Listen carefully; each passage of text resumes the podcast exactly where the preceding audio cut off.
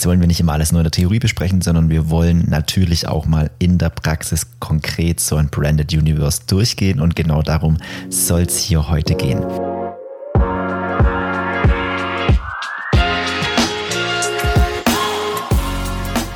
In der letzten Folge ging es um das Branded Universe und die Theorie, die so ein bisschen dahinter steht.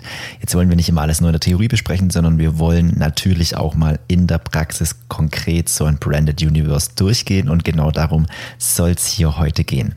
Meine Empfehlung an dich, schnapp dir einen äh, Stift, ein Blatt Papier, ein Whiteboard oder noch viel, viel besser, ähm, such dir eine Software im Internet, mit der du sowas erstellen kannst. Meine Empfehlung dafür ist funalytics.io.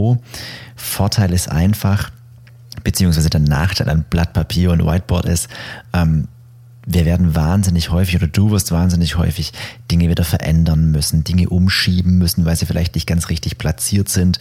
Ähm, als ich das früher ganz am Anfang mit Stift und äh, Papier gemacht habe, habe ich ähm, gefühlt 100 Blatt Papier ähm, pro Brand Universe gebraucht, weil ständig irgendwie doch noch was anderes war und man kam dann erst ganz am Ende drauf, ach, das spielt ja dann doch da vorne noch eine Rolle und genau, von dem her meine Empfehlung, such dir eine Software, mit der du das Ganze am Rechner abbilden kannst, weil dann kannst du jederzeit auch Dinge nochmal verschieben oder anders anordnen. Starten wir direkt in ein konkretes Projekt rein. Ich möchte jetzt nicht immer nur am Beispiel E-Commerce, weil das ist meistens ein relativ einfaches Beispiel, ähm, arbeiten, sondern ich möchte jetzt einfach mal an einem Beispiel arbeiten, an einer Webseite, an einem Anbieter, der nicht direkt online verkauft. Sprich, natürlich generiert der Kunden online durch Anfragen, ähm, aber er hat kein E-Commerce. Sprich, man kann nicht direkt auf der Seite in den Zahlvorgang gehen, in den Checkout gehen und was bestellen oder kaufen. Ja. Nehmen wir mal an, du verkaufst Dienstleistungen, egal in welchem Bereich.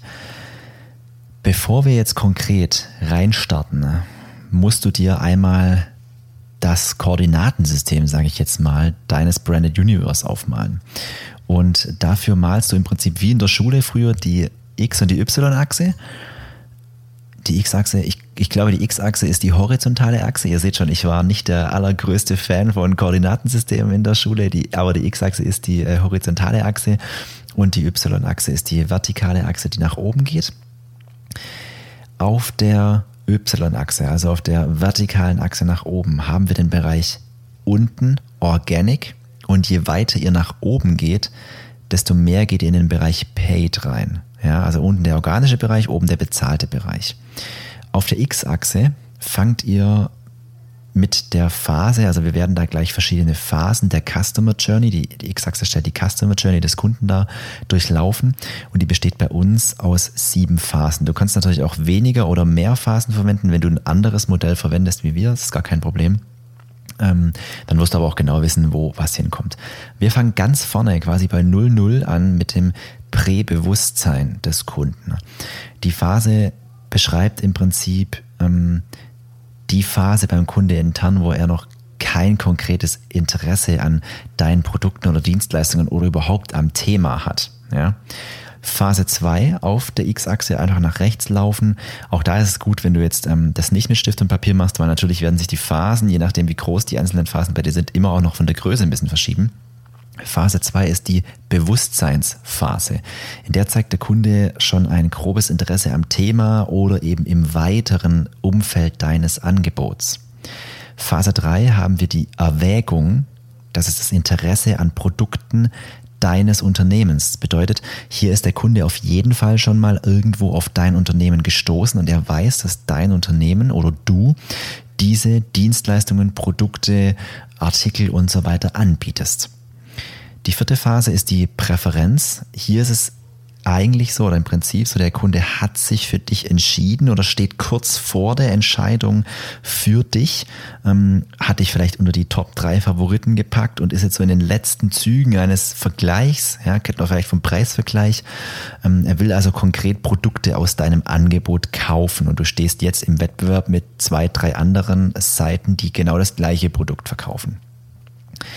Die fünfte Phase ist die Phase, die wir alle primär erstmal erreichen wollen. Das ist die Kaufphase. Das ist der Kauf, der oder die Anfrage, ja, ähm, oder die Bestellung, je nachdem. Danach, wir bleiben jetzt mal bei dem Beispiel, was ich vorher gesagt habe, dass wir kein Online-Shop sind. Wir gehen jetzt davon aus, der Kunde fragt auf der Seite an. Also da wäre jetzt die Phase nicht die Kaufphase, sondern die Anfragephase. Und wir gehen davon aus, du hast eine Top-Sales-Abteilung, einen Top-Vertrieb dahinter stehen. Du verkaufst direkt deine Dienstleistung am Telefon, per E-Mail, wie auch immer du das bei dir machst. Dann kommt der Kunde in die After-Sale-Phase. Hier hat der Kunde gekauft und macht Erfahrungen mit deinen Produkten, Dienstleistungen, kann die quasi anfassen oder erleben, je nachdem, und sich ein konkretes Bild von deiner Qualität und deinen Dienstleistungen machen. Und die letzte Phase, und die ist wirklich wahnsinnig wichtig und unglaublich unterschätzt, obwohl man das eigentlich weiß, das ist die Loyalität. In der Loyalitätsphase befinden sich Kunden, die schon länger bei dir kaufen oder mieten oder Dienstleistungen buchen und die damit zufrieden sind. Das sind also zufriedene Kunden und nicht nur Kunden, sondern eigentlich Fans. Weil die werden immer und immer wieder kommen, wenn du mit ihnen in Kontakt bleibst. Hier kann man zum Beispiel auch Cross- und Upsell machen, mit Empfehlungsmarketing arbeiten und so weiter. Da bieten sich wahnsinnig viele neue Möglichkeiten in dieser letzten Phase mit dieser spezifischen Zielgruppe, der Kunden, die wirklich loyale Kunden, loyale Käufer sind. So, kurz zusammengefasst nochmal ganz schnell. Y-Achse in die Horizontale haben wir unten den Bereich Organic, oben den Bereich Paid. Auf der X-Achse haben wir das Präbewusstsein, das Bewusstsein, die Erwägung, die Präferenz, den Kauf oder die Anfrage, After Sale und Loyalität. Und jetzt starten wir einfach mal direkt ganz vorne im Präbewusstsein rein. Hier ist es natürlich so, ähm, hier wirst du wahrscheinlich nicht mit deiner ähm, Google-Anzeige, sage ich mal, mit einem Google-Snippet auf organische Weise eine Sichtbarkeit erzeugen können, denn der Kunde sucht ja noch gar nicht konkret. Sprich, das ist im Prinzip die Phase und die hat man meistens bei Social-Media-Anzeigen, wo der Kunde überhaupt nicht konkret nach dir oder deinen Dienstleistungen sucht, sondern du ihn ganz kalt auf Facebook, auf Instagram Twitter oder sonst wo triffst. Ja, natürlich kann das auch organisch erzeugt werden. Meistens ist das aber Instagram oder Facebook-Werbung. Ihr kennt das alle, ihr scrollt durch euren Feed, äh, seid gerade abends auf der Couch und wollt eigentlich nur noch zwei, drei Sachen checken und plötzlich kommt eine Werbeanzeige, ähm, mit der ihr gerade überhaupt nicht gerechnet habt, die euch aber vielleicht grundsätzlich interessiert, ihr findet das Ganze interessant, ähm, schaut sie euch vielleicht auch an. Das ist quasi die Präbewusstseinsphase. Hier schaffe ich vielleicht zum allerersten Mal bei dem Kunde das Bewusstsein, hey, du brauchst doch mein Produkt, du brauchst doch meine Dienstleistung. Ja? In der zweiten Phase haben wir das Bewusstsein. Sprich, wir gehen davon aus, der Kunde hat sich am Abend davor oder in der letzten Woche meine Werbeanzeige auf Facebook angeschaut, ist auf mein Thema auf Facebook gestoßen durch einen Hashtag zum Beispiel und hat ein Bewusstsein dafür geschaffen, dass er grundsätzlich Interesse an diesem Thema hat. Und in dieser Bewusstseinsphase, in dieser zweiten Phase, da fängt Online-Marketing eigentlich so richtig krass an. Also das ist auch der Bereich, in dem ich zum Beispiel persönlich am allerliebsten arbeite, weil da gibt's unfassbar viele Möglichkeiten, wie ich aus dieser Bewusstseinsphase in die weiteren Phasen mit dem Kunde gemeinsam komme. Bleiben wir beim Advertising. Das wäre jetzt im Prinzip weiter oben auf der Y-Achse, also quasi im oberen Bereich Paid. Hier haben wir die Möglichkeiten durch gezielte YouTube-Kampagnen, durch Instagram, Facebook, Google Ads, ja, ganz gezielt Nutzer anzusprechen, die ein Bewusstsein für mein Produkt haben. Im Bereich Google Ads schaffe ich das natürlich ganz einfach, indem ich die Suchintention, die Keywords dazu kenne und genau weiß, der Kunde sucht ganz spezifisch nach diesem Keyword. Wenn ich da hochtransaktionale Keywords habe, also Keywords, hinter denen eine gewisse Kaufabsicht steckt, ähm, verwende und die kenne, dann kann ich da ganz präzise Kampagnen an die Zielgruppe ausspielen, die richtig Interesse, ein richtiges Bewusstsein für mein Thema hat. Auf Instagram oder Facebook bietet sich es natürlich an, mit Retargeting zu arbeiten, sprich, wenn ich im Präbewusstsein einen Kunden auf meine Website gebracht habe, und der da, sagen wir mal, 30 Sekunden lang verblieben ist, zeigt mir das ein gewisses Grundinteresse, ähm, das er mit meinem Thema hat. Und den bringe ich dann durch eine Retargeting-Kampagne über Facebook, über Instagram eben wieder zurück auf meine Seite. Im organischen Bereich ist es natürlich ganz klar die organische Suche in den Suchanzeigen, sprich wenn ich es schaffe, da oben zu stehen, ähm, dann habe ich natürlich auch die Riesenchance, der Kunde zeigt Interesse am Thema, und kommt so auf meine Website. Hier kann man aber nicht nur transaktionale Absichten verfolgen. Hier sind vor allem auch informationale Themen super interessant. Wenn ihr zum Beispiel eine Dienstleistung habt und ihr wisst jetzt klar, es gibt die Kunden, die ganz direkt transaktional nach Kaufen, Mieten, Buchen suchen in Verbindung mit eurem jeweiligen Keyword. Ihr wisst aber auch, die Konkurrenz, der Wettbewerb ist da extrem hoch. Ganz klar, bei transaktionalen Keywords ist es sehr häufig so, dass, die, dass der Wettbewerb sehr hoch ist dann hat man da oftmals die Möglichkeit, indem man zum Beispiel ein Magazin, einen Blog oder eben auch sowas wie YouTube, Podcasts, Social Media hat, ähm, den Kunden über informationelle Keywords abzuholen. Sprich, ich mache zum Beispiel einen Anbietervergleich, ich mache einen Preisvergleich, ich beschreibe in einem Blogartikel, welche Wirkungen meine Dienstleistungen vielleicht auf dich und dein Unternehmen zum Beispiel haben kann und hol dich da in einem ganz anderen Bereich ab. Nehmen wir zum Beispiel das Thema Online-Marketing-Agentur. Wenn ich jetzt anfange, auf Online-Marketing-Agentur Suchmaschinenoptimierung zu betreiben, da werde ich ganz schön lange brauchen, bis ich da oben auf Platz 1, 2, 3 stehe, wenn ich es überhaupt jemals schaffe, weil das ein top umkämpftes Keyword ist.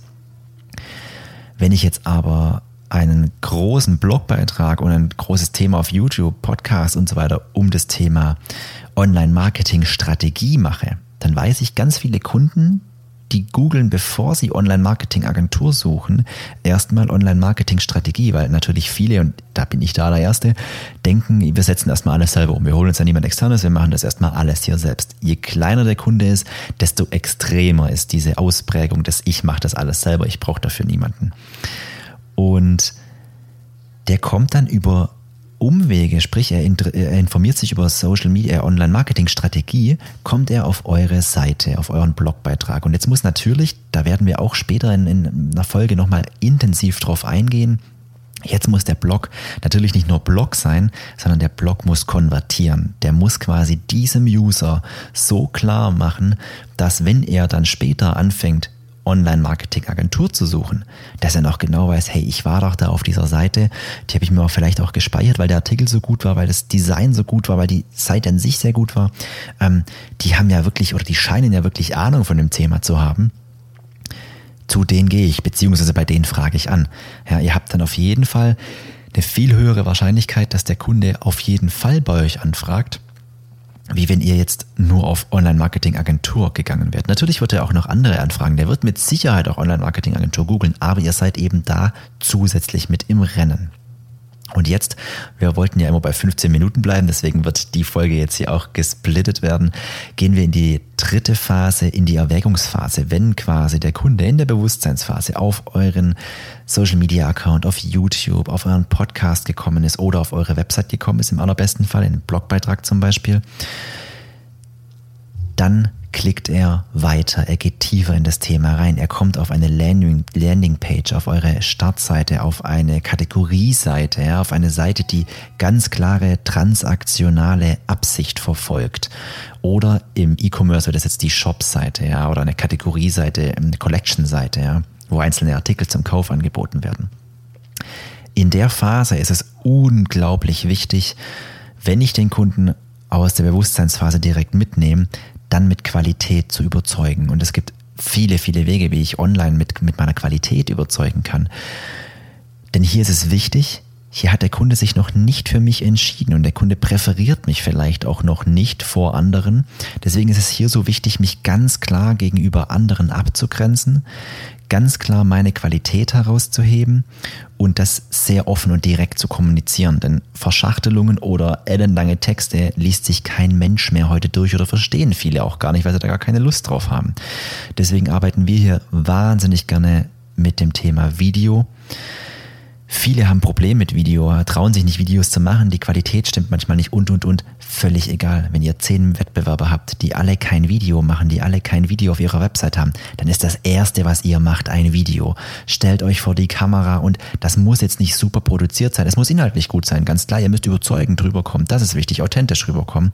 Und dann habt ihr unter anderem ein Mittel, um den Kunde in der Erwägungsphase davon zu überzeugen, hey, bei uns bekommst du die beste Dienstleistung, das beste Produkt. Natürlich ist Erwägung auch immer eine Preisthematik. Wenn ihr natürlich doppelt so teuer seid wie alle Wettbewerber, kann es problematisch sein. Dann muss man hier natürlich noch mit viel, viel mehr Überzeugungskraft arbeiten. Aber auch Preis kann in der Erwägungsphase ein entscheidendes Kriterium sein, sich von Wettbewerber abzugrenzen.